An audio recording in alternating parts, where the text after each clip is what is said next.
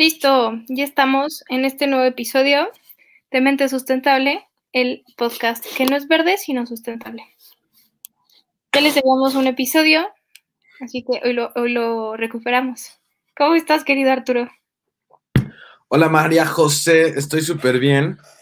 Y digamos que, que, lo vamos a recuperar y, y a través de una mezcla. Vamos a mezclar dos temas. Ya sabes que todo está interconectado en este mundo, todo está interrelacionado, es interoperable y nuestras mentes van a buscar la manera de hacer esa interrelación, conexión y operabilidad. Me gustó eso, me gustó eso. Me da Y gusto bueno. que te guste. Es bueno que nos guste. Y vamos a hablar de Zero Waste y administración. Y admi- Mientras lo ibas diciendo que íbamos a buscar una manera de relacionarlo, mi mente ya estaba como, ok, Zero Waste es una forma de llevar una mejor administración, pero ya, ya lo vamos a ir Kenobi. hablando mientras vamos haciendo esto. Para todos aquellos que nos escucharon en el en vivo, ya sabrán un poquito de, de qué, de qué es estos, de qué son estos temas. Y a lo mejor y ya están pensando en, en por qué decimos que se pueden interrelacionar, ¿no? Bueno, relacionar, porque interrelacionar es con más de dos cosas. Relaciones uno con otro. Bueno, eso es un tema mío, Qué profundidad, Arturo. Qué gramatical, ¿verdad? Pero sí, empecemos hablando del zero waste. ¿Te late, señorita María José? Perfecto, me parece perfecto. ¿Me puedes decir qué significa zero waste? Es que yo, yo no sé inglés. Este, eso como que me suena un poco a mentiras. Bueno, ¿qué significa? Desperdicio cero. Ok. Me queda clarísimo que hay muchas personas que tienen esta idea, y lo hemos dicho muchas veces, de que para poder ser zero waste hay que deshacernos de todo lo que tenemos y comprar cosas nuevas, productos específicamente que digan eco-friendly.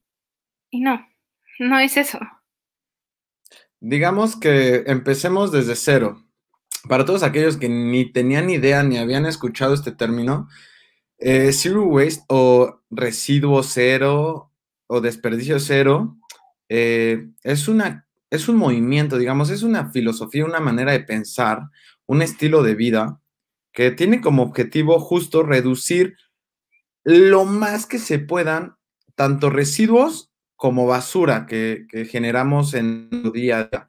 De hecho, eh, Majito siempre, o bueno, en el día del en vivo, hizo una distinción muy increíble de basura y residuo, porque es, eh, digamos, importante tener eso en mente. Y eh, como lo venía diciendo Majito, pues esta filosofía, este estilo de vida, esta, eh, esta ideología, digamos, de, del zero waste, no quiere decir que vayas directamente a desechar todo lo que tengas en tu casa para comprarte cosas eco-friendly. En eso ibas, ¿no? ¿No, Majito? Exacto. Y este, complementando un poco lo que dice Arturo, quienes nos estén viendo en el video, hay, bueno, son cuatro puntos, que el zero waste es justo generar la menor cantidad de residuos, cambiar la idea de que lo que consumimos es basura y nada más, reutilizar y reciclar y darle una segunda oportunidad a las cosas. En algún momento me han escuchado hablar de, o me han escuchado decir, tanto en podcast como en donde sea, que para mí la basura no existe. Lo que quiero decir con esto y a lo que voy es, es que todo en, este, todo en esta vida eh, tiene una manera de, de, de re, reintegrarse a, la, a, la, a, la, vida, digamos. Eh, el agua sucia, de cierta manera, se filtra por el suelo, por todo el subsuelo, llega a un punto en donde ya es agua otra vez limpia, corre por canales, sube por la este por todo el ciclo del agua, digamos, y, vuelve a, caer a nosotros de buena manera, ¿no? De, manera, eh, hoy en día ya no tan limpia en ciudades contaminadas, pero más limpia de como la dejamos, ¿no? Y eh, eso es a lo que yo voy con que no hay basura. Así como el agua se renueva, nuestros desperdicios tienen la posibilidad de tener o reintegrarlos a un ciclo para darle un segundo uso, un tercer uso, hasta que eh, se desintegre y se vuelva a lo mejor composta, hasta que se vuelva suelo fértil para un, un árbol y después ya tenga todos verdas, eh, tus hortalizas, etcétera. Siempre hay maneras de reintegrar las cosas, siempre. Y es justo pues, lo que se intenta con, con el Zero Waste, tratar de desperdiciar menos y ocupar ciertos modelos para reintegrar, para poder ocupar. Por eso la distinción entre basura y eh, residuo. ¿Estás de acuerdo, Majito? Sí, sí, sí, totalmente. Y es como lo hablamos, el tema de la circularidad. Estoy muy de acuerdo contigo, Arturo, en cuanto a que no existe la basura. Nosotros la, la inventamos, chance y hasta por flojera, ¿sabes? Por no querer buscar la forma de darle una segunda oportunidad. Y a eso vamos con la distinción entre basura y residuo. La basura es todo aquello que cuando termina su vida útil ya no se le puede dar ningún otro uso. De hecho, un dato que, la verdad hace poco me enteré es que, por ejemplo, las cajas de pizza terminan siendo basura porque no se les puede dar el tratamiento adecuado porque están en contacto con la comida y la grasa, por ejemplo, se queda en, en la caja y ya no sirve para otra cosa ya está como condenada. Ya está como condenada. ok, ok, ok. Ajá. Y el residuo es todo lo que usas que al final de su vida útil se le puede dar una segunda vida, una segunda oportunidad o que puedes hacer algo más con eso. Te, voy a dar un, un dato ñoño. Por favor la basura, tal cual como el concepto que nosotros conocemos de basura, se crea en 1920, me parece, 1930, 20 me parece. Y se crea porque empiezan a crear contenedores en donde arrojes tus desperdicios. Antes de eso, la, digamos, basura no era basura, lo ocupaban, lo reutilizaban, la, eh, digamos, se reintegraba a la tierra a la vida, digamos. Entonces es a partir de la creación de este botecito que empieza a, empezamos a tener el concepto de basura. Ole, es lo que te digo, chance y hasta por flojera, pues ya es fácil tirarlo y ya no pensar en qué hacer. Como, como les conté hace poco sobre mi abuelita, que le iba a regalar una toallita desmaquillante para que estuviera comprando los pads y le estuviera tirando y gastando más dinero. Y su respuesta fue esa. Ay, no, qué flojera. Voy a tener que estarla lavando. Mejor los compro, tiro y listo. Ok. Y eso es todo lo contrario del zero waste. Buscar la manera de hacer más residuos, más basura, más desechos. Y a eso nos referíamos hace un momento con el hecho de que pensar que para ser zero waste hay que quitar todo lo que tenemos va completamente en contra de. Claro, completamente en contra de todo, de todo y todo, todo, todo, todo. Entonces, digamos, no debes de tirar todo, más bien eh, que sea algo evolutivo, eh, que, vayamos encaminados hacia, hacia tener un zero waste, eh, como, digamos, llegar a, la meta del ser zero waste, pero no quieras eh, de, de no sé, de, ¿cómo se dice? Tajo, de tajo. De tajo. Ajá, eliminar todos tus productos que, que no son amigables con el ambiente, que no tirarlos todo y comprar los nuevos y, ya generar a partir de hoy, digamos, tu vida con, este estilo. Al final, estarías cayendo en el consumismo. Al final estarías cayendo en, un arranque emocional que, te lleva a tener este tipo de, de compras, a tener este tipo de,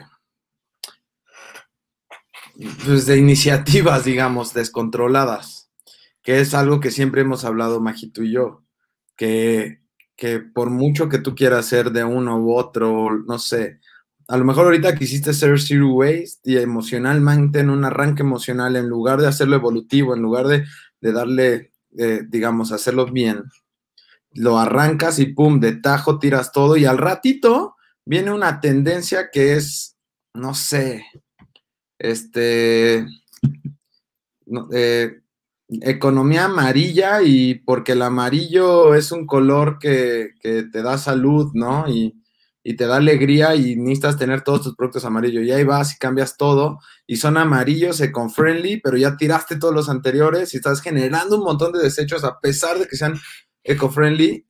El simple hecho de producirlos genera un, una huella ecológica, genera un, eh, emisiones, genera contaminación, genera una carga para los ecosistemas, para el planeta. Entonces, eh, el chiste es hacerlo evolutivo, el chiste es ir de, la mano con ciertas metas, objetivos, y no, y no tener estos arranques emocionales, porque al final son eso, arranques emocionales. Por eso creemos tanto en mente sustentable, en el cambio de conciencia para llegar a ser realmente sustentable y no nada más con arranques emocionales, ¿no?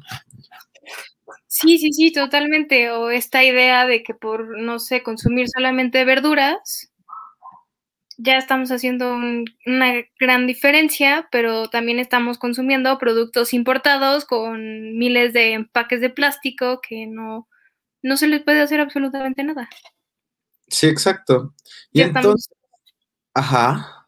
Estamos invirtiendo más ingresos y, y como dices, después podemos caer en que cualquier tipo de tendencia, vamos a hacerlo y generamos más desechos. Claro, si lo quieres ver desde un lado sustentable, pues no es nada sustentable hacer ese tipo de cosas, pues porque estás eh, arriesgando capital, digamos, estás eh, generando más huella eh, ecológica, más daño al ambiente, más carga, y te estás dañando hasta cierto punto, pues por, por esta combinación, por toda la interrelación, hasta cierto punto estás dañándote, ¿no? Y hay tres principios básicos que siempre hemos dicho en, mente sustentable que, requieres para ser sustentable. Y una es, no hago daño. Dos, no permito que me hagan daño. Y tres, eh, no hago daño, ¿no? ¿no? No permito que me hagan daño, no hago daño y no... Ya me, la, ya me hice bolas. No hago daño, no me hago daño y no permito que me hagan daño. Eso, así lo había dicho, ¿no? Al principio. Estaba tratando de pensar cuál te faltaba, pero no lo encontraba. Pero, pero es que sí las dije las tres al principio, ¿no? Creo que sí. Bueno, ese es el punto, digamos, ¿no? Y, y al hacer o al tener este tipo de, de arranques, pues dañas esta, esta ¿cómo le podemos decir? Vamos a inventarle un nombre el día de hoy a estos tres puntos infalibles. Ya no solo fonfacteros, pero ahora también inventores. Claro, porque, debemos de ser creativos, innovadores, debemos de ser eh, desarrolladores, debemos de ser... Por ahí dicen, vi una vez un video hace mucho que dice, you can be anyone you want in life. Es muy cierto, estoy muy de acuerdo. Y además todas las personas, no es como que eh, el que estudió odontología solamente sepa de eso. También le gusta la música, también le gustan las artes, también les gusta ciertas cosas diferentes. Todos tenemos una mezcla de todo. Entonces, que eso es lo bonito, ¿no? Eso es lo que te da maneras diferentes de hacer las cosas. Por eso yo siempre digo que cada persona es única. Cada, cada uno de nosotros tiene esta posibilidad de crear con base en su, sistema de creencias, en sus capacidades, en su background, o sea, en su historia, en su, experiencia, porque es única, ¿no? Sí, porque la diversidad es pilar importante. Exacto. Pero a lo que iba, bueno, íbamos a crearle un término, estos, este trinomio perfecto. Déjalo así, así quedó perfecto, el trinomio de la sustentabilidad. Ándale, me gusta, el trinomio de la sustentabilidad. Y entonces, eh, pues se ve afectado. Aunque tú quieras y, estés planeando hacer zero waste, pues, pues no eres sustentable si, si, si afectan alguna de estas cosas, ¿no? Pero en sí lo que la, la digo, la sustentabilidad, ¿eh? ya, ya estoy tan metido en la sustentabilidad. Pero bueno, al final lo que pretende, o uno de los objetivos clarísimos que, todos pudimos ya notar con, con, esta breve introducción o desarrollo, es que lo que se busca es que reduzcamos nuestra, nuestro impacto ambiental con, consumiendo menos o produciendo más bien, no consumiendo menos, consumiendo de mejor manera para generar menores residuos, menor cantidad de basura. Me gustó eso. Y así te permites vivir con, con menos cosas y pues hasta cierto punto, eh, yo que lo he vivido, vives hasta más contento, ¿no? Vives con, sabiendo que estás aportando algo a, tu, a tu entorno. Sí, sí, sí, aparte, de verdad, hasta preocupándote menos por cosas materiales. Y hay una, consumamos sustentablemente. Consumamos sustentablemente, exacto. Y parte de la sustentabilidad tiene que ver con el zero waste, puesto que buscamos que nuestros recursos, bueno, respetar los límites de nuestros recursos y hacerlos eficientes. Que también es algo que busca el zero waste, como lo hemos estado diciendo. Al disminuir nuestros residuos, buscamos de qué manera hacer de nuestros recursos o las cosas que ya tenemos que funcionen de otra forma. Es más, creo que un buen ejemplo es el que habíamos, habías dicho, Arturo, de las personas que buscan maneras de ahorrar dinero. Ah, de los, de, sí, de estos, eh, ay, ¿cómo se llama? No, pero son, bueno, sí, tienen, tienen, o sea, yo lo decía en ese momento porque porque es un grupo de personas que tienen una, digamos, obsesión por ahorrar, por, por digamos, por, por, son, son tacañísimos, pero ya, ya con un problema psicológico. Entonces, hay, de ahí puedes sacar muchas cosas buenas que puedes ocupar sin llegar a tener ese límite, ¿no? Como, o sea, creo que daba el ejemplo de uno que tenía ladrillos dentro de su depósito del baño para que no gastara tanta agua porque estaba, porque no quería gastar. Y entonces se ahorraba no sé cuántos centavos de dólar por cada descarga. Entonces eh, eh, fue como súper interesante ver, ver eso. Exacto, y así hay muchas maneras. Entonces, rompiendo un primer mito es, para hacer zero waste no tienes que tirar todo lo que ya tienes búscale un nuevo uso o de verdad úsalo hasta que ya no pueda más y llévalo a algún depósito en donde puedan darle una segunda oportunidad tal vez. O como decía, hablábamos sobre los aparatos electrónicos en donde puedan usar sus piezas. Claramente. Y hablando de, de, de aparatos electrónicos, nosotros antes de que le diéramos clic a iniciar grabación, estamos hablando justo de, ay, esa palabra, es, algo, a, ver, mi, mente debe de, sacarla. Es la obsolescencia programada. no sé por qué se me complica esta palabra, pero bueno, estaban Majo y yo hablando sobre esto, sobre la obsolescencia programada, ¿no? Que básicamente esta... Eh, oye, es esta acción o son las acciones que tienen las empresas intencionales, digamos, para eh, o las empresas, digamos, los fabricantes de, de los productos, para que nada más tengan un periodo de vida determinado. Digamos, un ejemplo muy famoso fue de las bombillas de, de luz, los focos. Los focos normalmente duraban 2.500, eh, ¿cómo se les llama? Mm, tiempo. Uso. horas. Y, ajá, horas, tiempo. Y la, la, lo que hicieron los fabricantes fue reducirla a mil horas. O sea, 1500 horas menos por foco. What the fuck, como diría la canción. Entonces, eso, es la, obsolescencia programada. Y lo podemos encontrar en todos lados. Tu, reloj, tu computadora, eh, ¿qué más? Pues tu refrigerador, ¿no? Celulares, televisión, creo que es la mayoría de los electrónicos. Sí, hasta las lavadoras, o sea, no sé, yo, yo porque no lo ocupo, pero las que ocupan secadoras de cabello, hasta en eso, ¿no? Sí. De la televisión, digamos, tienes una pantalla de 5 o 6 años y a, lo mejor ya no, ya no puede cargar nuevos, nuevas eh, actualizaciones, aunque siga sirviendo, digamos, aunque se prenda y tenga colores nítidos y todo, pero ya no carga aplicaciones porque ya está, ya tienes que cambiarla, ¿no? Sí, exacto. El otro día justo con el reloj, creo que es de los primeros que salieron, el mío, y, estaba viendo como actualizando y cosas así, y decía, como para todas las opciones, era no compatible con tu versión de reloj, no compatible con tu reloj. Sí, ya está cañón eso, ¿no?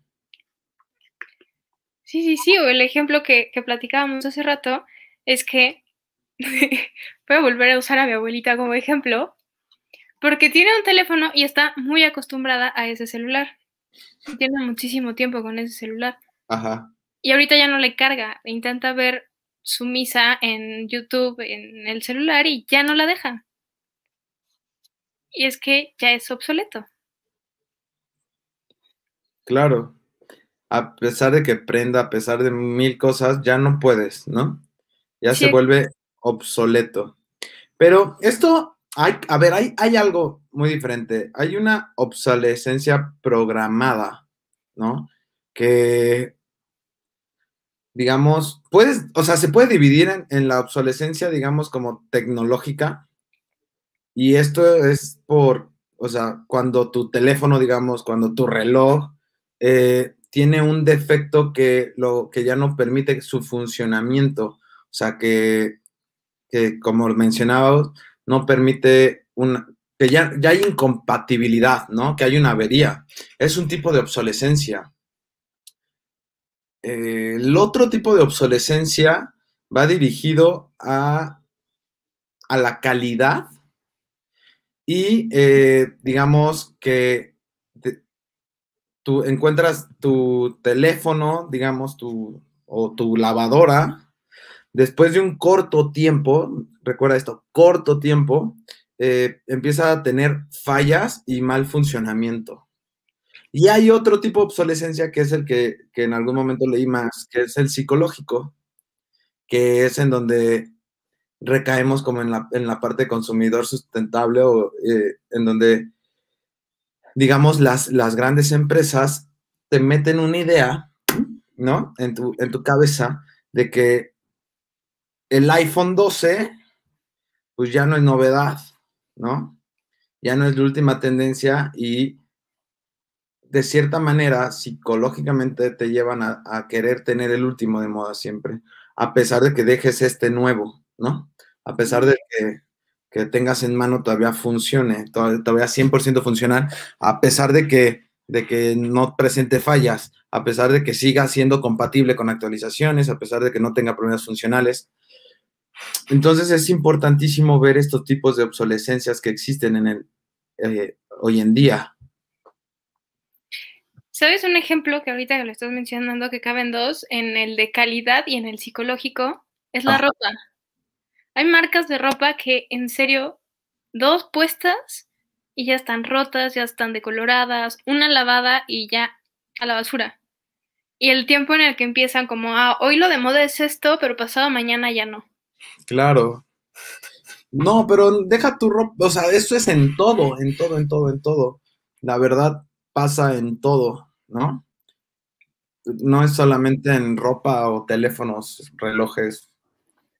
Realmente hoy en día pasa en todo, hasta en los coches, ¿no? Sí.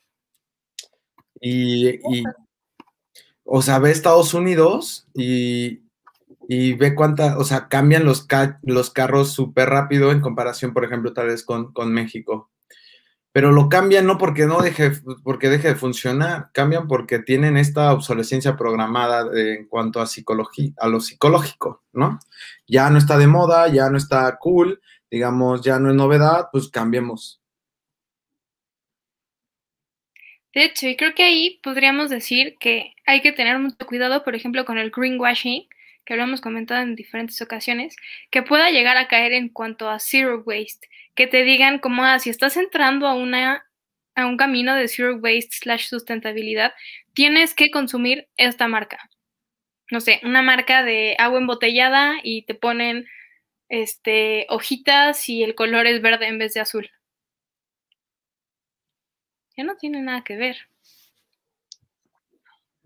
Caes otra vez en, incongruencia, porque vas a consumir una botella, ¿no? Porque vas a comprar esa agua cuando puedes cargar tu botecito, ¿no? De, ¿no? de el material que, sea más duradero para el ambiente.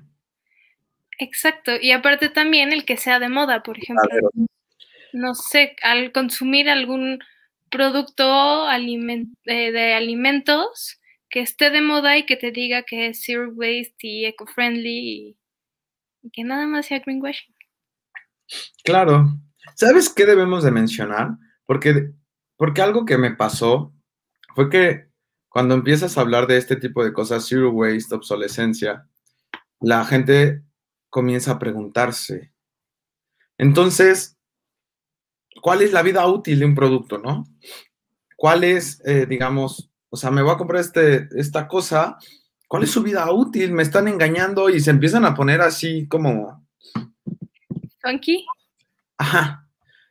Entonces nada más como me gustaría afinar esto, o sea, realmente eh, un, producto, digamos, la vida útil de un producto es ese tiempo eh, en que tu equipo funciona de forma óptima y llega a su fin de, sí, llega a su fin después de un eh, proceso de desgaste lógico, ¿no? Por, obviamente, por su uso frecuente. No es lo mismo, o sea, un proceso de desgaste lógico sería, no sé, ¿recuerdas a tus abuelitos? ¿Cuánto les duraba un par de zapatos? Mucho tiempo. Puedes hacer esa comparación. Compara, ¿cuánto duraba un par de zapatos de antes? ¿Cuánto dura un par de zapatos hoy en día? Estás hablando de calidad, estás hablando de muchos temas. Y hacer esa comparación, un, desgaste lógico, a lo mejor y no lo mismo que le duraba a tu abuelito, porque a lo mejor tu abuelito no caminaba tanto, ¿no? Pero sí tienes que ir haciendo esta correlación. Que dure dos, tres años, que dure año y medio, dos, no dos meses, no, no seis meses. A mí me pasa muy seguido con, por ejemplo, ah, la, ropa como de Zara, Bershka, todo ese tipo fast fashion, yo si llego a comprar un pantalón de ahí, me dura un mes, mes y medio. De hecho. Pero si te compras otras, otras que sean mayor calidad, eh, digamos, a mí un Banana Republic me duró cuando tenía, no sé, que era mi favorito en esa época, tenía como 15 años, me duró creo que hasta que entré a la prepa. Te lo juro. Sí, sí creo. Era lo que iba con el, el de la calidad y el psicológico, que lo hacen de mala calidad, pero te lo ponen con que es de moda. Claro, no, y luego te lo hacen de mala calidad, te lo venden a dos pesos porque piensas que vas a ahorrarte una lana, pero pues resulta que cada dos meses vas a estar comprando dos pesos de pantalones, playeras o lo que sea, y al final de año, pues te hubiera salido más barato el otro, porque te duró todo el tiempo, ¿no? Y no generaste tanto desperdicio. Y no, te, no, no caíste en esta trampa, digamos, del mercadeo. Exacto. Y otro mito que me gustaría romper ahorita es que por ser zero waste tienes que traer la mochila más pesada del planeta con todas las cosas y termina siendo una mochila como los que nos están viendo en el video de ese tamaño. Y no. Lo que debes hacer es planear tu día y llevarte solo lo necesario. Si vas a salir, si en tus planes está salir a comer después del trabajo, tal vez, te llevas tu topper. Algo que yo sí recomiendo, y creo que lo hacemos Arturo y yo, es siempre traer un bote de agua y un termo de café. Porque son cosas que consumimos constantemente. Entonces no, no debes de traer la mochila pesada sin aguantar la espalda o la bolsa llena de cosas. Me gusta, me gusta cómo lo menciona, señorita, y no, no tiene que ser así. Eh, ese es un buen mito que romper. Ah, digamos, retomando, digamos, bueno, regresando un poquito a lo de obsolescencia, que, no, que ahorita recordé un, dato muy bueno que, que, salió apenas. En Francia acaban de, de hacer por ley que los productos tengan una etiqueta de su obsolescencia programada, digamos. Que iPhone va a salir y va a decir, mi teléfono está programado para que dure dos años. Ya va a tener que traer ese etiquetado.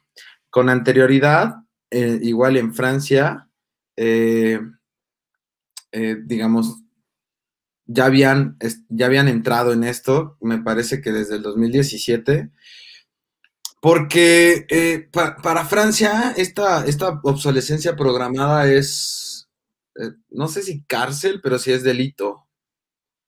Entonces, todos los fabricantes están súper sometidos a criterios de durabilidad, de... pues, obviamente en, cada, en los criterios deben entrar como estándares de, de prueba, de verificación, de medición, etcétera. Y eso fue desde el 2017, 18. Me acuerdo que la leí en la nota y no me, o sea, hubo varias marcas involucradas que cayeron ahí, pero creo que una de esas era HP, por ejemplo, de las como famosas, ¿no? Epson y otras, Canon, algo así. Y son cosas y son iniciativas muy vanguardistas que tienen, eh, digamos, por algo es importante tener esta seguridad política, por eso es importante tener esta, lo que hemos hablado siempre como de seguridad sustentable, porque metes, metes este tipo de programas, metes este tipo de acciones que favorecen a la gente al final, ¿no? Tú como, como eh, persona tienes más capacidad de elección cuando tú ves un etiquetado, por ejemplo, de este etiquetado de obsolescencia, cuando tú ves un ecoetiquetado, ¿no? Que te dice, eh, se emitieron tantas emisiones de carbono en la fabricación de este producto, se gastó tantos litros de agua en la fabricación del producto, se, eh, se ocuparon tantas horas laborales de jornada para este producto, etcétera, ¿no?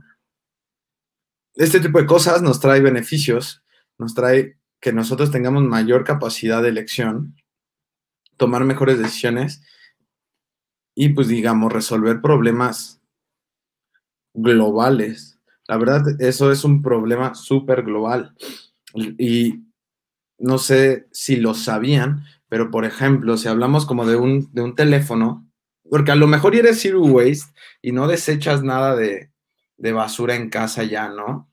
Pero pues sigues consumiendo teléfonos y sigues consumiendo tu computadora porque pues es el día a día.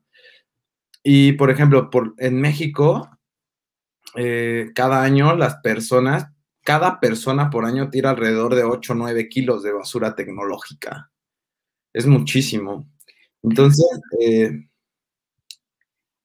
digamos, lo peor no es, no es eso, lo peor es que los aparatos como los teléfonos, como las computadoras, traen eh, oro, traen cobre dentro, traen coltán, traen, traen ciertos eh, minerales que son tóxicos, ¿no? Y que en su momento de tratar de ser reciclables, como no están diseñados para eso, pues son también eh, siguen siendo tóxicos. Entonces, afectas al ambiente, te afectas a ti, afectas tu bolsillo y bueno, es una cadena enorme. Sí, totalmente. Hay una marca de ropa, que de hecho me gusta mucho hablar de ella, que es Patagonia. Y la filosofía que ellos tienen es, compra una chamarra y si se te llega a romper, tráemela y te la arreglamos. Si de plano ya no se le puede hacer nada, te damos como una bonificación para la nueva que compres. Pues a veces eso es una y ya. Cool. Es muy cool la marca de Patagonia.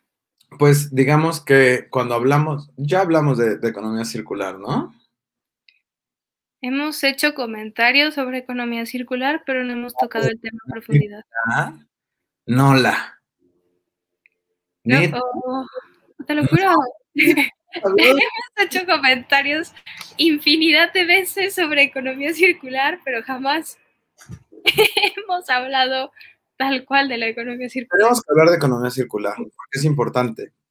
Ya, que, ya que todas estas prácticas están, están basadas en la economía circular, ¿no? Están basadas en esta circularidad. Pero bueno, a ver, ¿cómo le vamos a hacer? Si no he explicado el tema, ¿cómo lo hablo? Para el siguiente, para los siguientes dos podcasts, ¿no? Sí, Me parece bien. va. Bueno, Pero- el Zero Waste toca temas de las 5 R's, que es rechaza, reduce, reutiliza, recicla y reincorpora. ¿Y cuál es la más importante de esas R's, Majito? Rechaza, Y luego, reduce, rechaza, reduce, ajá, reutiliza, ajá. recicla y rediseña. A mí se me hace que el orden que Para tiene mí, para mí, el rediseño es básico. Te va a permitir continuar con, eh, o sea, reducir y, y reusar están cool, pero el, re- el- el rediseñar te va a permitir reciclar. Entonces, a lo mejor y tú reduces y, re- reusas, pero lo que ya no puedes generar en eso, como no está bien rediseñado, no está diseñado, pues ya no lo puedes reciclar. Eso pasa con muchos plásticos, por ejemplo. Eso pasa con muchas, muchas cosas tecnológicas. No están diseñadas para su reus, para su reciclaje. Y lo que comentaba ahorita, contaminas. Es, es una carga, son como, el- como estos minerales, son tóxicos. Entonces, para mí, eh, rediseñar es muy importante. Y, pero bueno, en economía circular es, es, digamos, la base. Primero, en la economía circular, primero está esta parte de rediseñar de- de diseñar para poder reciclar, para poder reutilizar, para poder reensamblar y generar cosas pro con, con los mismos materiales. O sea, tú ya desde el diseño ya estás pensando en que esto va a regresar de cierta manera. Ok, ok, ok. Ajá. Me gustó como lo dijiste. Gracias. Inspirado por Dios.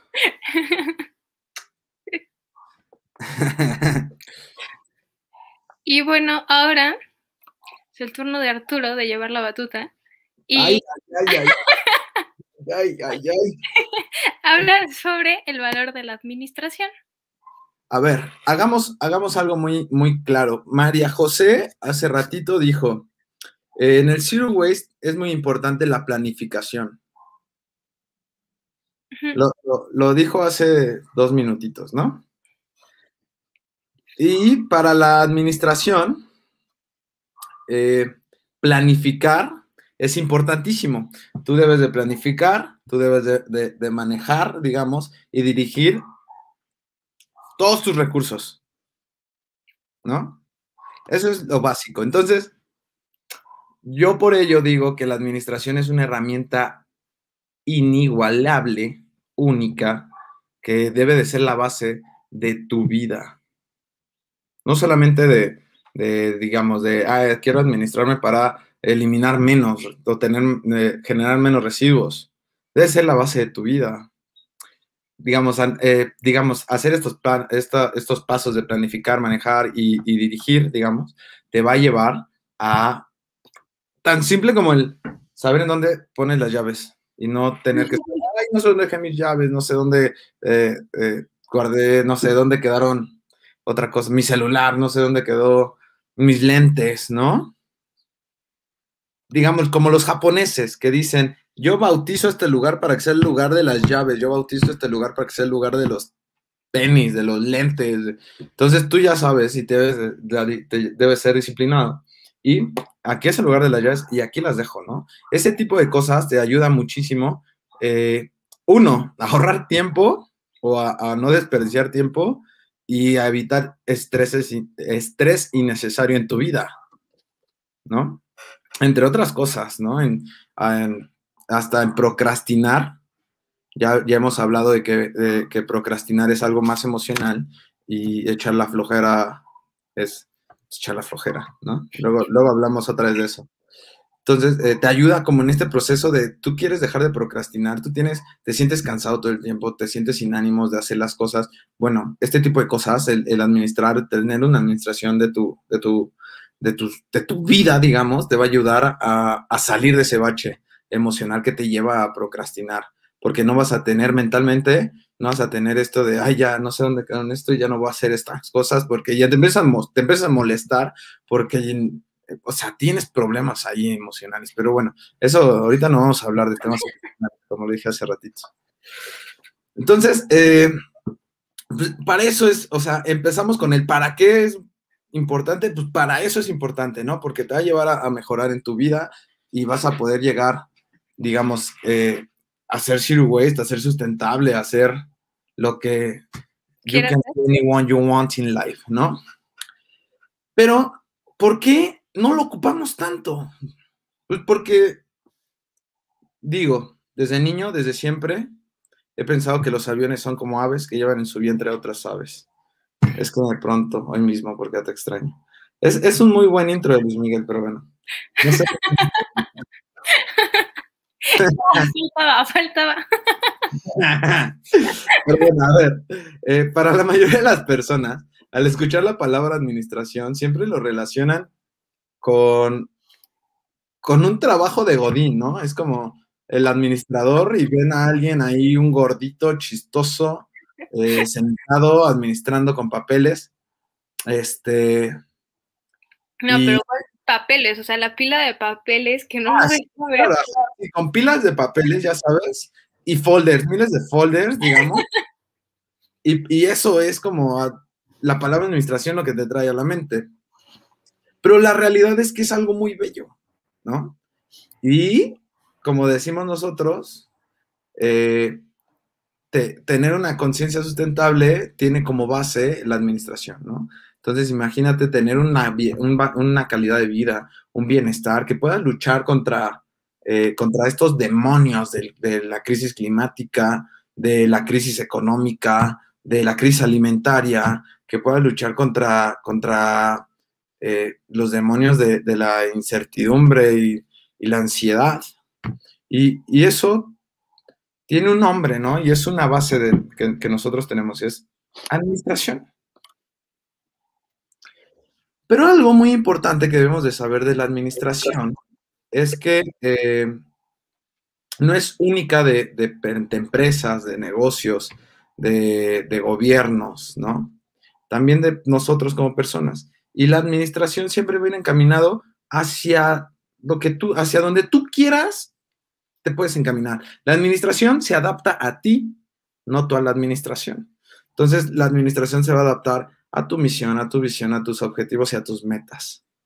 ¿Estoy llevando bien la batuta, Majito? la estás llevando padrísimo, Arturo. ¿Sí? Ok, ok, ok. y bueno, eh, es hora de que hables tantito, Majito. Es hora de que expreses lo que, lo que, lo que tú crees al respecto, porque, porque siento que, que el público lo pide. Sabes que el público lo pide. El público dice, majo, majo, majo. Estoy muy de acuerdo con lo que dijiste de que al escuchar la palabra administración todo el mundo entra en pánico y hasta en como en modo de ¿cómo, se puede decir? En modo de defensa, como de yo no quiero eso, yo no me quiero acercar a eso y ponen la barrera. Ajá. Y estoy de acuerdo contigo de que es algo bonito y nos va encaminando hacia la conciencia sustentable por esto que decías, porque empezamos a planificar todo, empezamos a ver el panorama completo, a saber en qué punto necesitamos tal vez más recursos o en dónde necesitamos menos recursos y hacerlos más eficientes. Empezamos a hacernos mucho más eficientes. Empezamos a hacernos muchísimo más eficientes. Me, agrada esa palabra, me agrada mucho esa palabra. Y tú sabes por qué, pero bueno. Luego, bueno, ya, ya también muchos que nos han escuchado han de saber, pero bueno. Y una pregunta importante, en el caso del desarrollo sustentable, además de lo que ya mencioné, eh, ¿por qué es importante la administración? en la pantalla ya está. Porque es gestionar nuestros recursos y, como decimos, optimizar su funcionamiento. Es hasta garantizar que las metas que nos proponemos las alcancemos. Claro. hemos dicho, entender cuáles son los límites, por ejemplo, de los recursos naturales, de los recursos sociales, cuáles son los límites de nuestro tiempo. Claro, eso es importante. O sea, vas en dos vías. Una es optimizas, gestionas para garantizar llegar a una meta, ¿no? Para garantizar que, se va a cumplir tu, objetivo, digamos, tu meta, tu misión.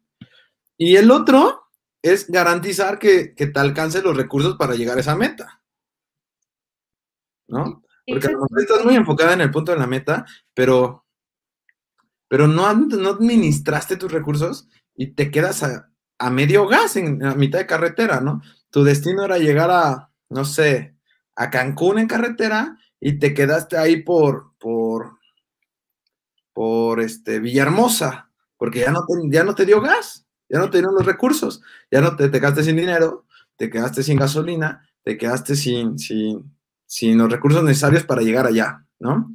Porque a lo mejor y te fuiste por la de cuota, a lo mejor te, te hubieras hecho una administración, pues te alcanzabas si te ibas por la libre, ¿no?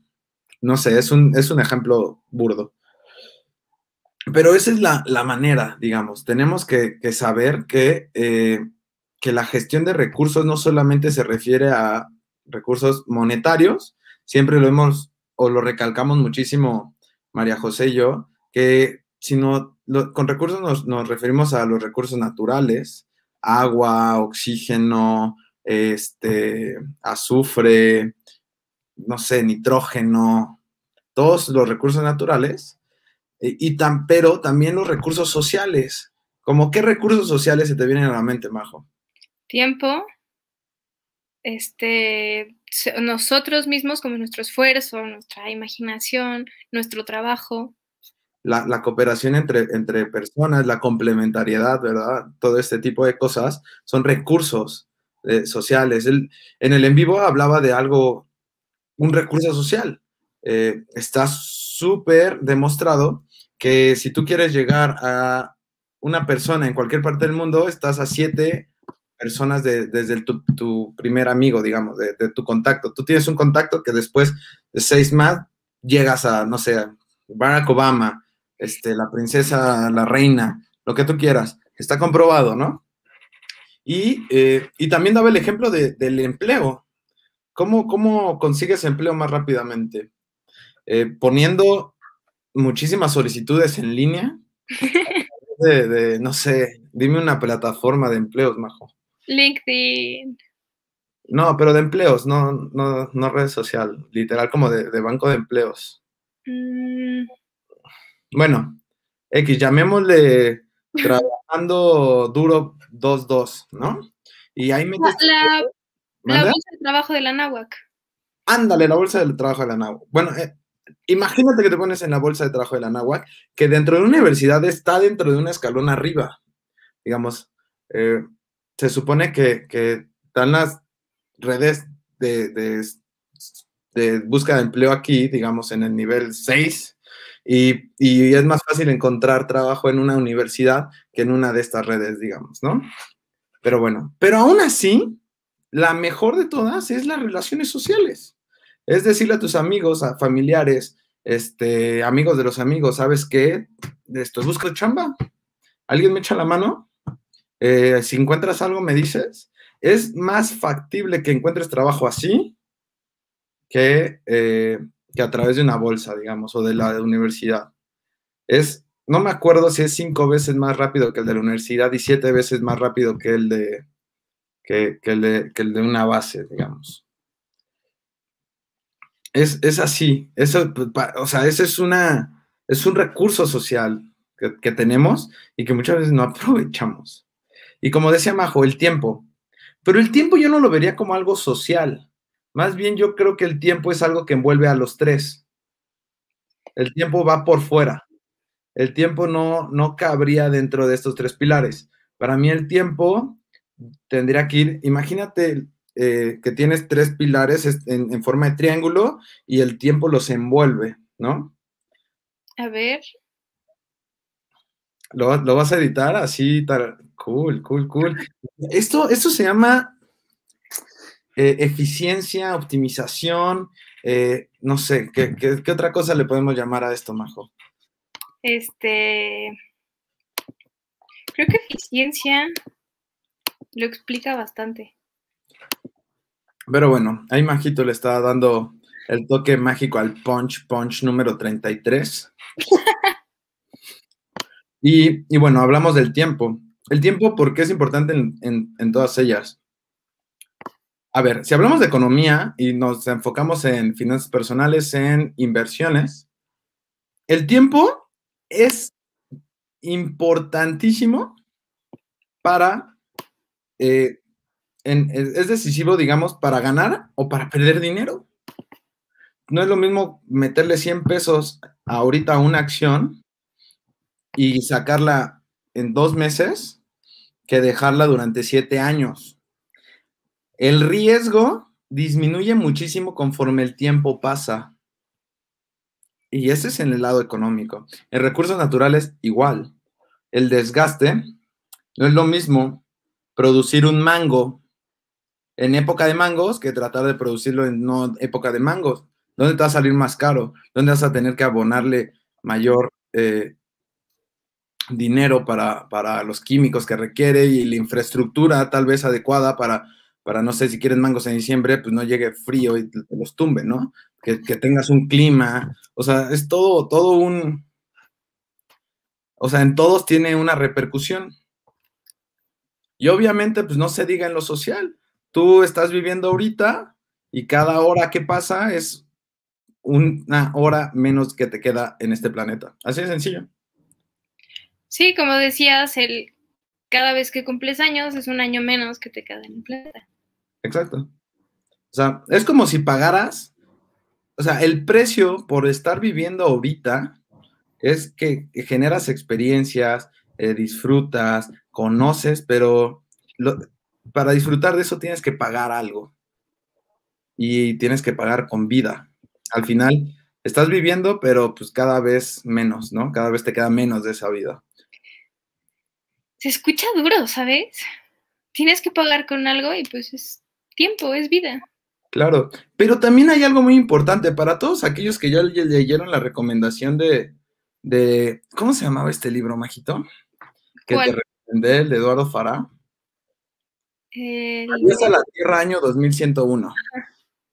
Ahí mencionan algo bien interesante. Dicen, ¿por qué si estamos, o sea, si, si estamos como diseñados para, para morir, ¿por qué nosotros tenemos cierta lógica que nos ha hecho poder desafiar esa, esa, ese, eso, digamos, esta, esta tendencia que es natural. ¿Por qué somos los únicos que hemos podido desafiarlo? ¿Y por qué los seguimos buscando? ¿no? Y, por ejemplo, en el libro 2101 hablan de eso, significa que todavía no hayan, eh, digamos, el, la manera de vivir tantos, o sea, de ser permanente, pero pues sí encuentran la manera de reducir muchísimo el tiempo, digamos, de, muerte. Una persona pasa, no me acuerdo, que ya lo leí hace mucho, pero era para llegar a una estrella, digamos, en periodo de hibernación, lo que 50 años es para uno, era dos días para alguien que estaba fuera de, ese, de, esa cosa, ¿no? Entonces era algo interesante. Léanlo y a ver, me, me platican qué les parece. Va, me parece. Lo, he estado buscando, la verdad. te lo, llevas a casa. ¿Mandé? Te lo presto, te lo llevas a Zacatecas. Va, eso suena como un plan excelente. ¿Verdad que sí? Sí. Va, tenemos, bueno, este, entonces estábamos hablando de estos tres, o sea, pilares de recursos y el cuarto, que es el tiempo, que es es que está fuera de, las dimensiones. Nosotros, o sea, el tiempo no es lineal, pero nosotros lo vivimos lineal porque estamos en, un mundo tridimensional, ¿no? Esa es mi perspectiva, ¿no? Del, del, tiempo. Por eso siempre, por eso siempre va fuera de, ¿no? Ya no sé en qué iba, Majito, ¿me puedes recordar? Estábamos explicando un poco los tres pilares, hablamos sobre el tiempo, de ahí te fuiste al libro. Y... Ah, claro, claro, claro. Estábamos hablando de los recursos y así, ¿no? Entonces, eh, digamos, en, ya, ya di ejemplos de esto, pero ¿cuál es lo más importante y por qué es importante para el desarrollo sustentable que tengas una buena administración? Porque gracias a una buena administración vas a poder eh, mantener tus recursos hoy y siempre, o por lo menos muchísimas generaciones más, de aquí hasta que la luna se aleje más, ¿no? De aquí hasta que el sol nos coma, etcétera, que es mucho. Entonces, eh, el día del en vivo hacíamos una pregunta bien interesante, que es, ¿cuándo es el día cero de agua en la Ciudad de México o en tu ciudad? ¿Lo conoces? ¿Cuándo? Eh, ¿Cuántos, cuántos, no sé, años de, alimentos, digamos, de, tienes para, para, tu tierra, digamos, para, no sé, México, ¿cuántos años tiene para seguir explotando de esa manera la, tierra, para producir alimentos? ¿O cuántos años le quedan de, de pesca, por ejemplo? O de ganado, de, de lo que tú quieras. Qué bonita imagen tienes. Es el Overshoot Day. Me gusta, me gusta. Del 2020. Justo vamos a eso, justo vamos al Overshoot Day, ¿no? Porque, eh, digamos, el conocimiento es poder. Para mí el conocimiento es poder.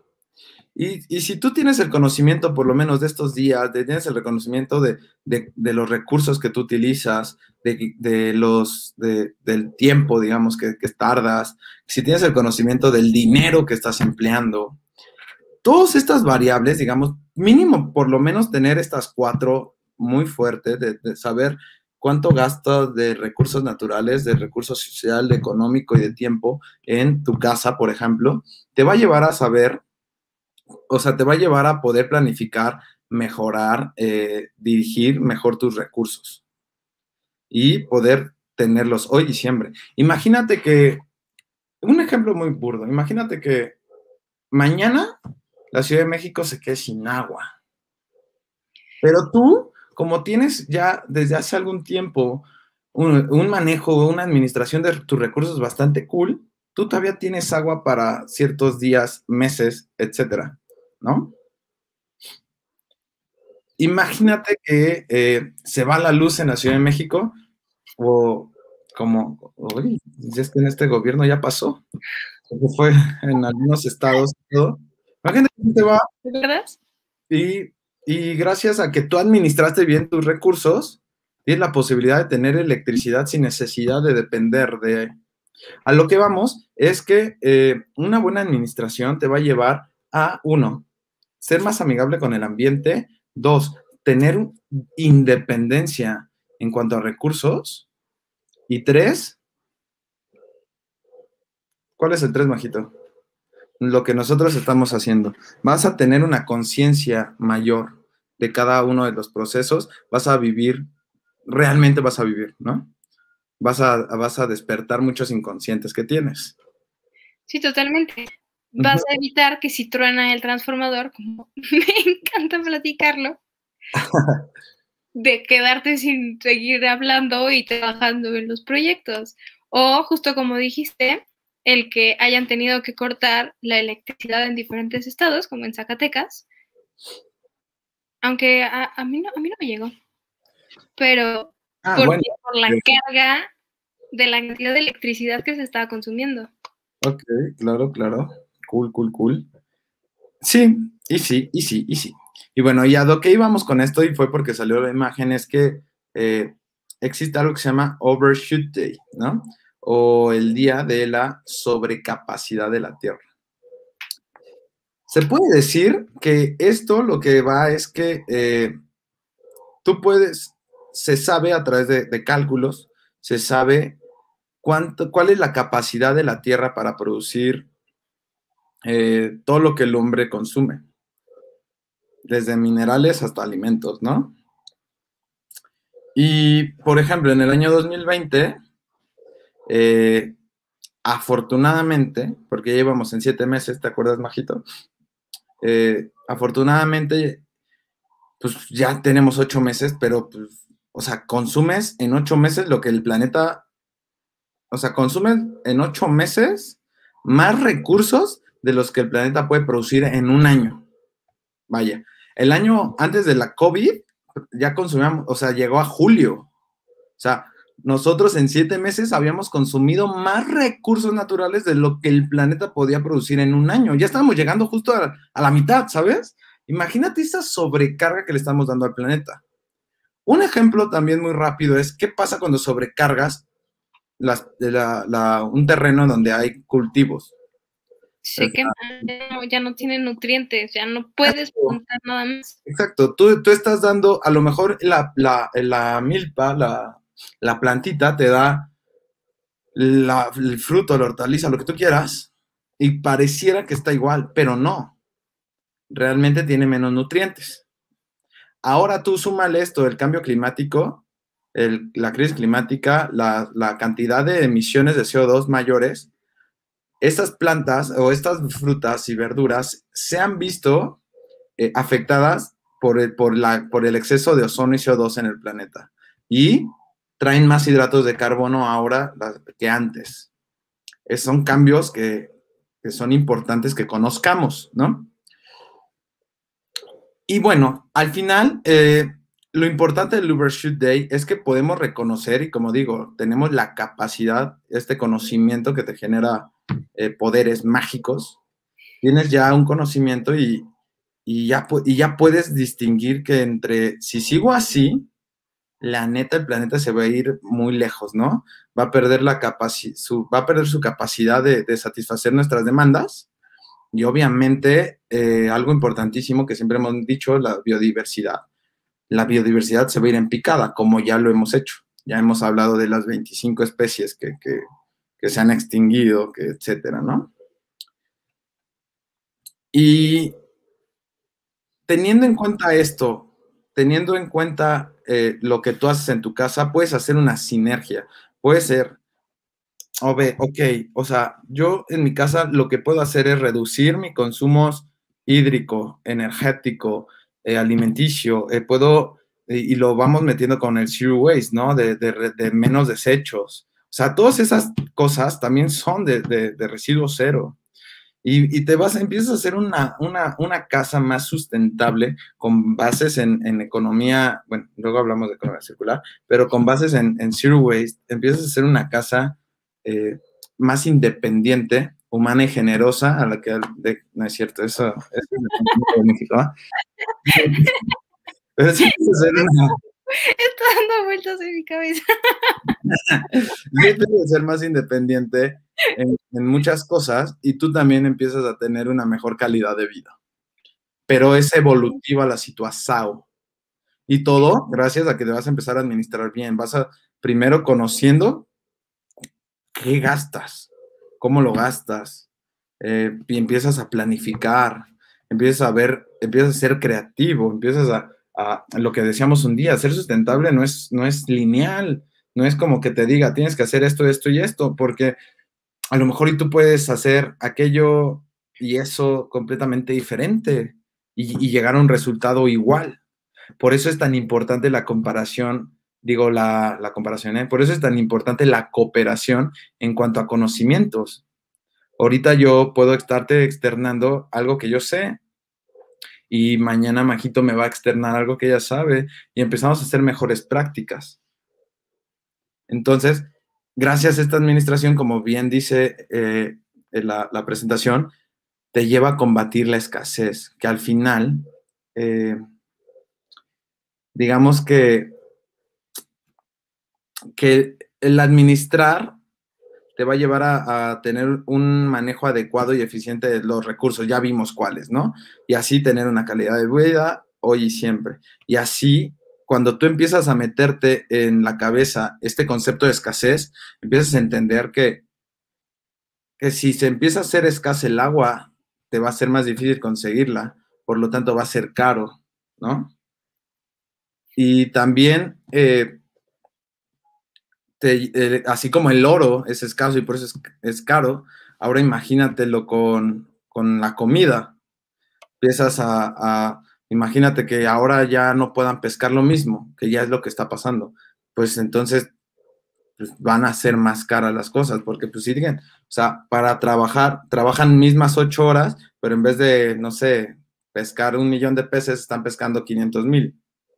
Pues ahora se divide el gasto, el costo de esa gasolina, el gasto, o bueno, del, hidrocarburo, de horas de trabajo, eh, los materiales, etcétera, ahora lo tienen que hacer entre 500 que pescaron, entonces pues empieza a ser más caro, ¿no? Eh, digamos que, que es muy bueno que tengamos el concepto de escasez para no llegar a él. ¿Y cómo lo evitamos? Bueno, a través de la, de la, de la administración. ¿Algo que quieras comentar, Majo? Sí, que ahí ya vamos viendo cómo todo va siendo, bueno, cómo se va interrelacionando. Se me fueron las palabras. Interrelacionando. Se mezclaron en mi mente. ¿Mande? Se mezclaron en mi mente.